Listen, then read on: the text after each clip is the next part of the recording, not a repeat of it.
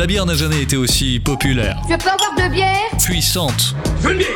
Novatrice. Et donc Tu m'en une bière aussi, s'il te plaît. Nouvelle appellation locale, Beercraft, microbrasserie. Va boire un verre ou pour la peau Tous les 15 jours, Elisabeth Pierre reçoit des personnalités passionnées qui brassent l'univers de la bière d'aujourd'hui. Tu vas prendre une bonne bière et après au dodo.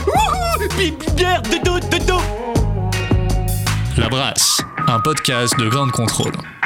Bienvenue dans La Brasse, donc euh, l'émission qui parle de bière, de brasseuses, de brasseurs, de brasserie et de tout un ensemble d'acteurs de la bière. Et bien sûr, aujourd'hui, nous allons en plus partir en voyage. Je vous invite à partir aux États-Unis, dans la région qui a vu naître la révolution IPA, pour parler justement d'un de ces grands brasseurs qui a contribué à démocratiser ce style. Alors cette émission, elle intervient dans la suite de l'épisode que vous avez certainement écouté, la révolution IPA, et je vous propose donc euh, au cours de ce voyage d'aller à Petaluma, direction la Californie, et nous allons pour en parler accueillir nos trois invités. Bonjour Scotty. Bonjour. Donc Scotty, tu es californien, bien Oui. sûr, Oui, je viens de la Mo- Mojave Desert dans le sud de Californie. Mhm. et tu es en France maintenant pour euh, nous parler de... De nouveau, Lagunitas Petaluma Fuzz. Voilà, Oui. voilà, c'est bien avec l'accent quand même, hein, c'est beaucoup mieux.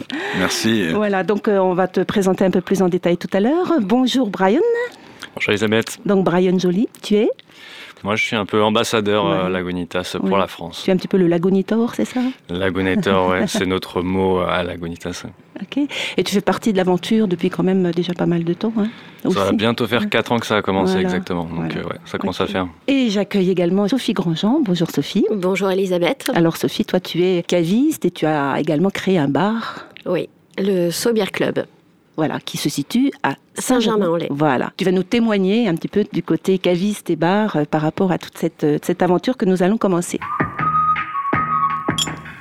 Alors, je vous invite maintenant à déguster des bières parce que nous en avons deux aujourd'hui au programme. Alors, cette bière-là, donc, elle a une robe. Qu'est-ce que vous en pensez de cette robe-là? Particulièrement euh, intéressante. Légèrement rosé, Ouais. légèrement. Avec des bulles extrêmement fines, et Très très, fines, très, ouais. très nombreuses et très très très rapides. hein. Donc on va, on va j'imagine retrouver cette pétillance en bouche. Une pe- toute petite collerette euh, de, de mousse. Ouais. Mhm. Et on a une couleur qui a des reflets en plus, des petits reflets comme euh, bois de rose un petit peu. euh, hein. C'est vrai que la couleur, elle est assez particulière. On a. C'est ouais, entre le orange et le rosé, c'est assez unique, je dirais. Alors le, le nez maintenant, on va la. Alors c'est très très fruité. Très waouh, très floral. hein. Ouais, floral, fruité, c'est frais, c'est frais. Mm.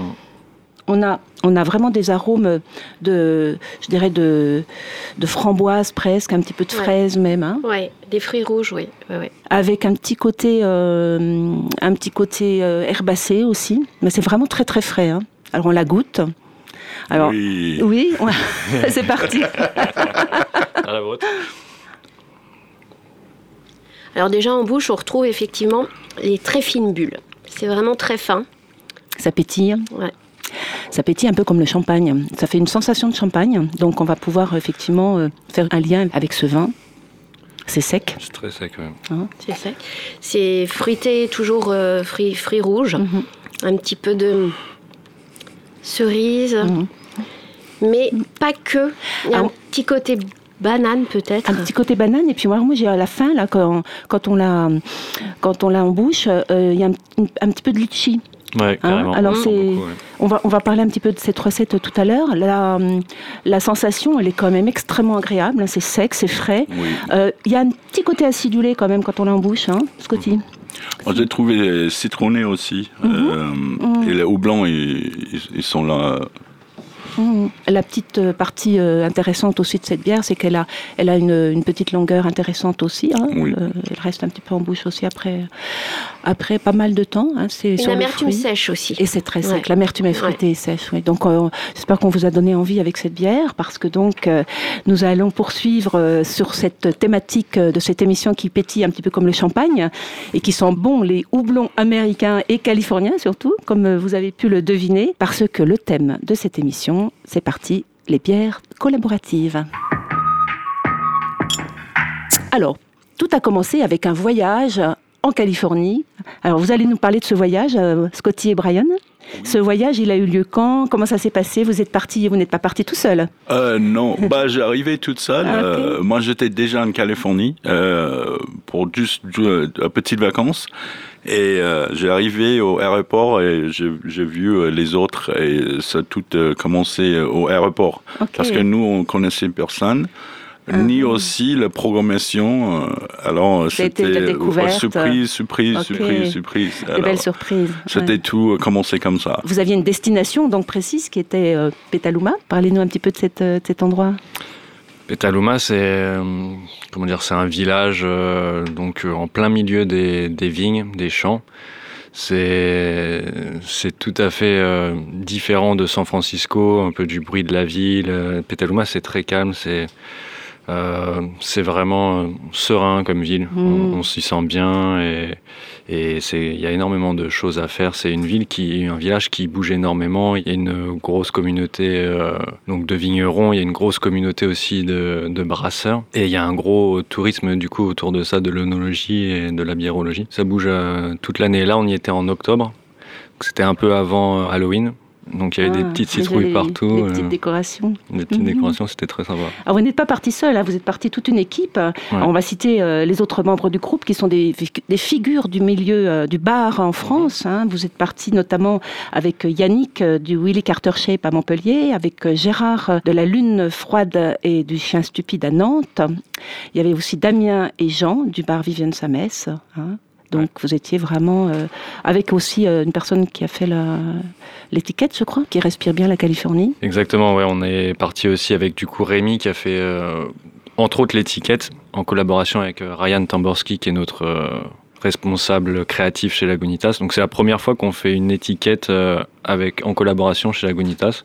D'habitude, c'est les, les étiquettes ont toutes été faites par Tony Magui et après par Ryan, en tout cas par l'équipe interne. Donc pour nous, il y a quand même pas mal de grosses premières autour de, de cette bière. Mm. Donc Rémi a fait aussi pas mal de, de BD, euh, de tout le voyage. Il a, il a dessiné, euh, il y a eu des photos, mais les dessins de, de Rémi sont assez exceptionnels. Très beaux dessins de Scotty euh, notamment. Bah, bah, tout le monde aussi, hein, ouais. C'était très cool hein, pour, Ouais. pour voir tout. Et justement, Scotty, tu es notre guide aujourd'hui euh, dans notre studio. Tu es notre guide pour nous emmener tous euh, en Californie. Californie, à hein. Petaluma, tout de oui, suite, oui, on y va.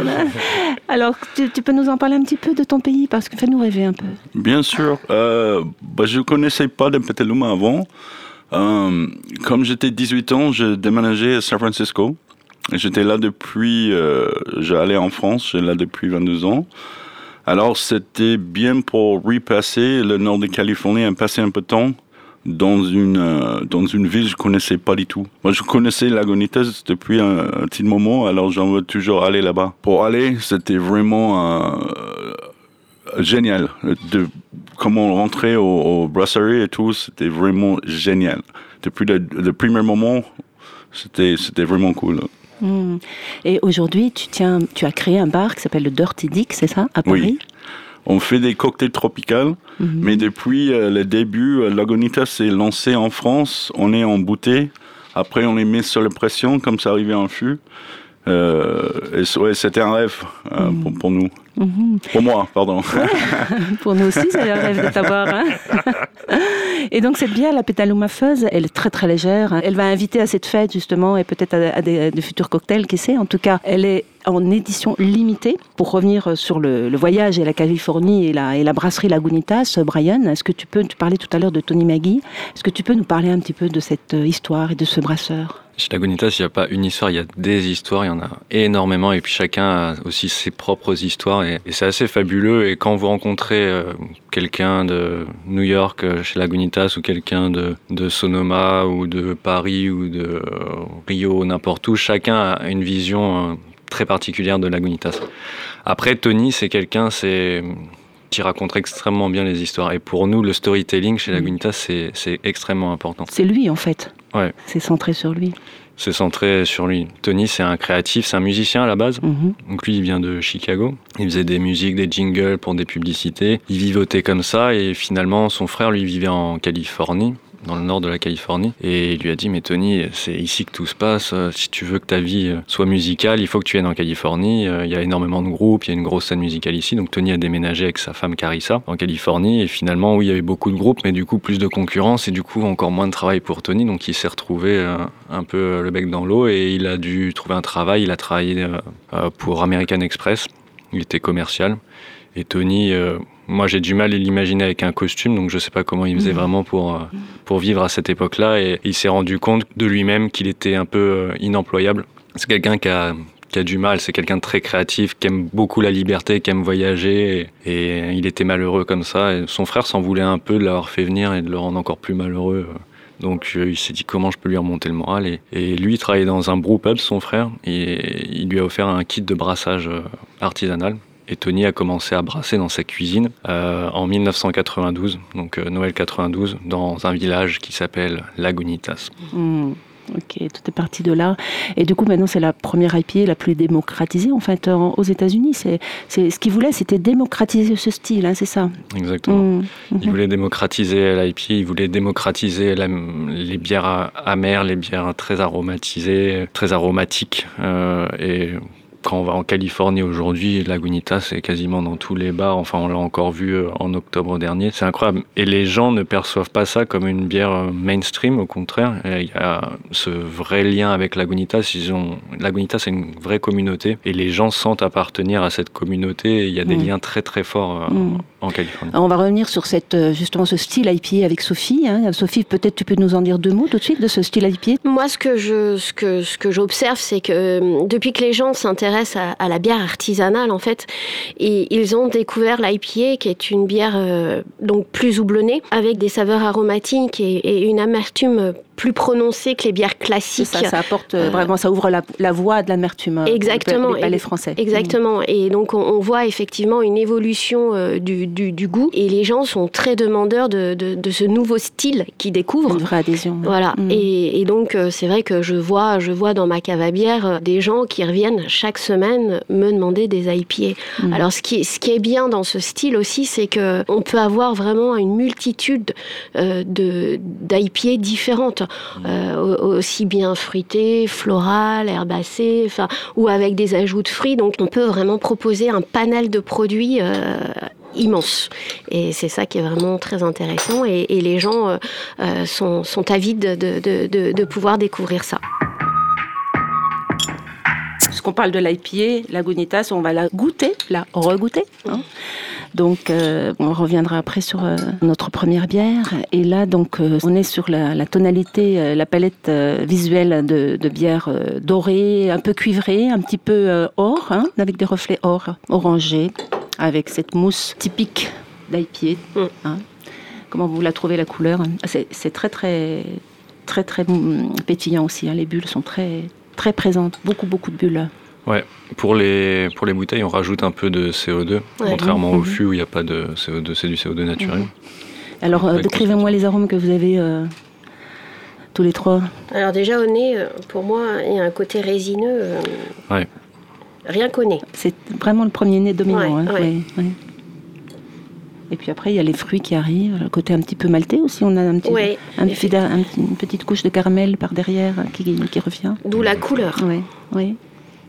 Ouais, on a un malt caramélisé, un caramalt, du coup, mm. euh, qui revient à ce que vous êtes en train de dire, que le but c'était d'adoucir cette bière, mm. de la rendre accessible, parce que cette IPA en fait a été lancée en 95 par Tony. À l'époque, les palais n'étaient pas aussi aventureux qu'aujourd'hui. Et c'était beaucoup d'amertume pour l'époque. Donc Tony voulait avoir quelque chose d'assez rond, d'assez facile à, boire et plus jouer sur l'aromatique. C'est le cas là, on a cette rondeur. Hein. On a vraiment les, quasiment presque un équilibre en bouche entre les maltes euh, caramélisés et les houblons et l'amertume euh, qui revient après en fait. voilà, voilà. c'est ce que je c'est ce que j'appelle souvent l'effet qui se coule oui, puis c'est fondu en plus encore dans, ce, dans cette sucrosité qu'on a. Donc c'est une, une IPA extrêmement, euh, extrêmement accessible et très goûteuse. On va revenir à notre pétaluma hein, puisque vous avez euh, co-créé cette recette. Euh, donc nos deux représentants de l'équipe qui s'est rendu sur place. Comment ça s'est passé cette co-création de recette? Parlez-nous un petit peu de la recette parce qu'on n'a rien dit sur le style encore, donc allez-y. Euh, le reset, euh, La on est, recette, on- oui. comme euh, c'est les, les premières journées, on commençait en, en groupe. euh, après euh, le, di- le petit déj, on, on commençait avec les houblons. Hmm. C'est la première fois, moi, j'étais fait au nez aussi des houblons comme ça. je sais pas si ça marche en français, mais comme je bois la bière, il y a toujours des houblons et tes, tes goûts les houblons, euh, même dans les Lagunitas. Mais là, pour, pour faire au nez, le test au nez, c'était vraiment un truc que j'ai jamais fait en 22 ans, on fait les barman. Et c'était très intéressant pour choisir le goût déjà au nez. Et on est tous commencé comme ça. Voilà, l'importance de l'aromatique sur cette bière, c'est vraiment euh, fon- fondamental, hein, c'est le plus Bah, important. exactement, et c'est vraiment, c'était un truc que je n'étais jamais fait. Et comme je, je, je sentais tout de suite, je sens les houblons, on les mis dedans. Hmm. Et c'est vraiment génial. Et on a cette couleur rosée, donc du coup, qu'est-ce qui a été ajouté de particulier dans cette bière? Bah, comme je vous disais, on est dans la Napa Valley, donc c'est vraiment euh, le pays euh, du vin euh, en Californie. Et donc autour de nous, il y a énormément de, de cépages et de raisins. Et là, on était juste après la récolte et du coup, on en a profité pour euh, bah, créer ce lien entre la France et, et les États-Unis et la. Californie, et le monde du vin, le monde de la bière. Et euh, on, on se dit que c'est plus beau quand, quand on est ensemble. Donc euh, le vin Mhm. rejoint la bière ici. C'est joliment dit en tout cas. Et ouais, donc Petite Syrah, qui est un cépage euh, très populaire donc dans les pays ou dans les régions assez chaudes, donc comme la Californie, qui marche très bien là-bas, qui fait des vins assez, assez costauds, assez tanniques. Et là, on a utilisé euh, particulièrement la Petite Syrah pour donner une couleur. Mhm. Donc c'est extrêmement léger, comme on, on peut le voir. On a laissé vraiment euh, les peaux de raisin euh, vraiment en fermentation finale Mhm. pour être vraiment très léger sur la, sur la pigmentation de la bière. Et on a cette petite finale justement euh, légèrement tannique, hein, euh, qui est très très intéressante. Elle a été produite en quantité très très limitée. Donc euh, je me tourne vers Sophie. Sophie, tu vas nous témoigner un petit peu ton expérience sur ces bières collaboratives. Parce que là, nous sommes dans le cas précis d'une bière collaborative, non pas entre brasseur et brasseur, hein, ce qui est le cas le plus fréquent, mais là, clairement, sur une, quelque chose de tout à fait nouveau, qui est entre brasseur et patron de bar. Hein. Donc, euh, qu'est-ce que tu penses de cette recherche de la nouveauté dont tu parlais tout le temps euh, que- Qu'est-ce que tu peux nous dire là-dessus? Alors, la nouveauté, c'est clair que je le recherche dans mes établissements, aussi bien dans mon, bar que dans ma cave à bière. Et c'est quelque chose qui, est important parce que hum, c'est moi, je le recherche moi-même, mais nos clients aussi sont demandeurs de ça. Euh, si je prends exemple de mon, mon, mon bar, j'ai voulu être indépendante, financer moi-même mes tirages de pression et donc avoir le choix justement de, de choisir les bières que je vais pouvoir proposer à mes clients. Et le concept de mon bar, c'est euh, de d'avoir toujours des styles de bière euh, au, au tableau, toujours une IPA, toujours une belge, toujours un stout brune ou toujours dans la mesure du possible aussi une locale parce que c'est très important d'avoir des bières locales. Mais par contre, je marche au fût unique, c'est-à-dire que une fois que hum, mon IPA de telle brasserie euh, est terminé, ben, je repasse sur une autre. Ce qui permet à mes clients, quelque part, de venir toutes les semaines et de pouvoir découvrir chaque semaine un nouveau produit, une nouvelle saveur. Et C'est un c'est sacré challenge, ça, pour toi, du coup. Ouais, hein, c'est ouais. c'est pas évident. Non, hein, c'est une pas évident. complication. alors c'est pas évident, mais à la fois euh, aujourd'hui sur le marché, c'est vrai que on a de plus en plus d'importateurs de choix à notre disposition. On a de plus en plus de brasseurs. Dans la mesure du possible, je préfère travailler en direct avec le brasseur. Euh, et c'est vrai que avec cette mouvance de la, la bière artisanale, il y a de plus en plus d'acteurs sur le marché. Donc, ce qui nous permet euh, d'avoir euh, des choix euh, multiples et presque Oui. infinis, j'ai envie de dire. tu te situes dans cette mouvance, dans ce mouvement de recherche de nouveautés du public, hein, qui est vraiment quelque chose d'assez nouveau. Ouais. Et tu joues en plus ce rôle de conseil qui est indispensable. Et là, on, a quand même face à, on est quand même face à une brute. Mm. Alors, comment tu expliques cette brute IPA, justement, euh, par rapport à tout ce qu'on a dit à tes clients? Euh, comment j'explique ça? Alors, brut IPA, euh, effectivement, euh, la, pour moi, pour moi, la, la brut IPA à la base, c'est la levure. Mm. C'est c'est une levure spéciale euh, et qui, qui va qui va euh, mettre en place, enfin qui va proposer justement une IPA un petit peu différente des autres, euh, avec des caractéristiques euh, qui est plus sèches, euh, plus Quasiment plus de tout de sucre résiduel. voilà, exactement. On est, on est sur un. Une variante de l'IPA, mais euh, plus, plus, plus, plus, plus fine, plus... Et plus proche du champagne. Et plus proche du champagne, manière, hein. Effectivement. mhm. Donc euh, c'est c'est effectivement un style nouveau, un produit nouveau, et c'est vrai que les, les- les clients sont avides de ce genre de, de- de- de choses. C'est vrai que j'ai tendance à, leur- à essayer de leur proposer toujours des nouveautés, mais eux-mêmes sont vraiment très demandeurs aussi de, de- de ça. On parle souvent dans, dans notre émission euh, de la brasse euh, avec quoi on peut marier ces bières. Alors avec l'IPA Lagunitas, qu'est-ce que tu, qu'est-ce que vous en pensez? Qu'est-ce que ça vous évoque comme, euh, comme accord immédiatement? Cette rondeur, cette amertume fruitée. euh, moi, je vois tout de suite le, le, le barbecue bien, bien Ouais, épicé. Moi aussi, avec, en, en style, en style bon américain. Voilà. Ouais. Qu'est-ce que tu Regardez-moi ça. Ben, je sais pas. La Californie, pour moi, c'est le barbecue. C'est euh, voilà. Vous Bah, avez même ça. fait un barbecue d'huîtres, je crois, c'est ça? Oui, Ouais. euh, c'est- c'était les premières fois que j'étais fait. j'aurais euh, trop même en. France, on, on, on mangeait cru normalement. Mm. Et euh, oui, on a fait barbecue des huîtres. Et ça, ça marche très bon avec, Eh ben, par voilà. contre. hein. Ah ben, bien sûr. C'est super sûr. bon, ouais, on rajoute des épices, du tabasco ou quoi, Voilà, et du coup, voilà. euh, Donc IPA égale plat épicé, euh, user des épices, euh, du piment et de tout ce qui relève euh, le goût des plats. hein. Exact. Et avec cette pétalomafeuse, pour terminer, qu'est-ce que vous verriez avec? Parce qu'elle est très... euh, en apéritif, déjà, elle est fantastique, hein, bien sûr. Un petit fromage de chèvre avec. Ouais, euh, ouais, ouais, ouais. Limite, euh, euh, si on veut être un peu, un, un peu classique, un peu snobine, un, un petit foie gras aussi. Des Oui, petits, hein, des petites toasts de foie gras. avec. Ah oui, parce que là, on peut imaginer du coup la petite, euh, le Ouais. petit chutney euh, à base de fruits rouges peut-être, hein, avec ce, avec cette, euh, cette idée de d'association avec le foie gras. C'est que- fin, c'est une bière qui est très, très fine, très Mm. élégante. Mm. Donc, euh, Ouais, c'est Ouais. délicat. On peut aller sur des choses un peu grasses du coup parce que le côté brut ça va contrebalancer la pétillance qui est très fine aussi euh, ça va ça va bien aider. Mm.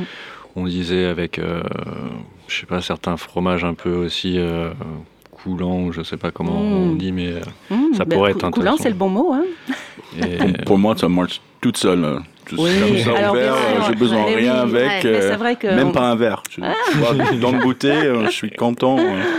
En tout cas, ça nous fait voyager, cette bière, elle nous fait voyager en Californie, à Petaluma, et c'est quand même euh, un, sacré, euh, un sacré rêve qu'on vit là, hein, de, goûter cette bière qui va être proposée de façon, donc en quantité limitée, comme on l'a dit, et qui va sortir le 6 février, donc euh, dans uniquement ces, ces bars que nous avons cités tout à l'heure en France, hein, qui sera également disponible en bouteille, je crois, euh, également. sur euh, Beer Wolf.